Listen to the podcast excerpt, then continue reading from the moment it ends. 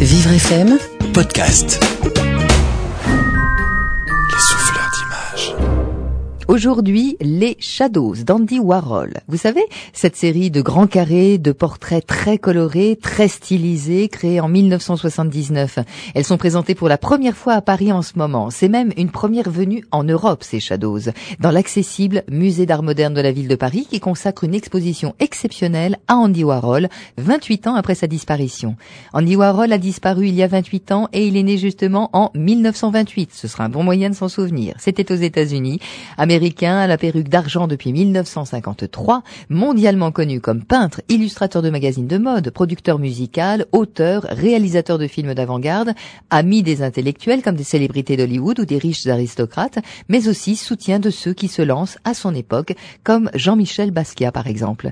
Les Shadows, on y revient, notre tableau d'aujourd'hui rappelle de façon magistrale la capacité de Warhol à ébranler les conventions de l'art, depuis la conception des œuvres jusqu'à leur mise en scène. On s'approche Pascal Parsa, on est prêt. Nous pénétrons dans une vaste pièce blanche, circulaire, où sont exposées 102 toiles présentées les unes à côté des autres sur quasi 130 mètres de long.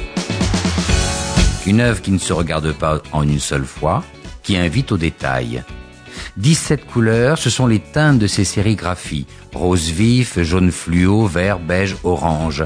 Le motif est abstrait, ce qui est rare chez Warhol, et il a donné lieu à une multitude d'interprétations, de la flamme au sexe en érection.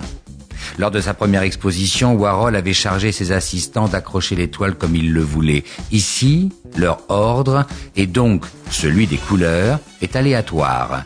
Elles ont été accrochées comme elles venaient au déballage, expliquent les commissaires. Il y a des successions de couleurs différentes ou parfois des mêmes couleurs. Impressionnant, cet accrochage rappelle la créativité de cet artiste majeur du XXe siècle et laisse à chacun la possibilité de partir dans un monde inconnu où, comme disait Oscar Wilde, ceux qui y voient des péchés, c'est qu'ils les auront apportés. Est-ce de l'art? Avait-on demandé à Warhol? Non, avait-il répondu, ajoutant Vous voyez, on passait de la musique disco durant le vernissage. J'imagine que ça en fait un décor disco. Si on vous a donné envie de découvrir vous-même les Shadows et les collections et les expos accessibles dans le musée d'art moderne de la ville de Paris, vous pourrez réserver au 01 53 67 40 80. L'entrée pour les personnes en situation de handicap est gratuite, idem pour leurs accompagnateurs dans les collections permanentes et dans les expos. Le musée d'art moderne de la ville de Paris, c'est au 11 avenue du président Wilson dans le 16e arrondissement.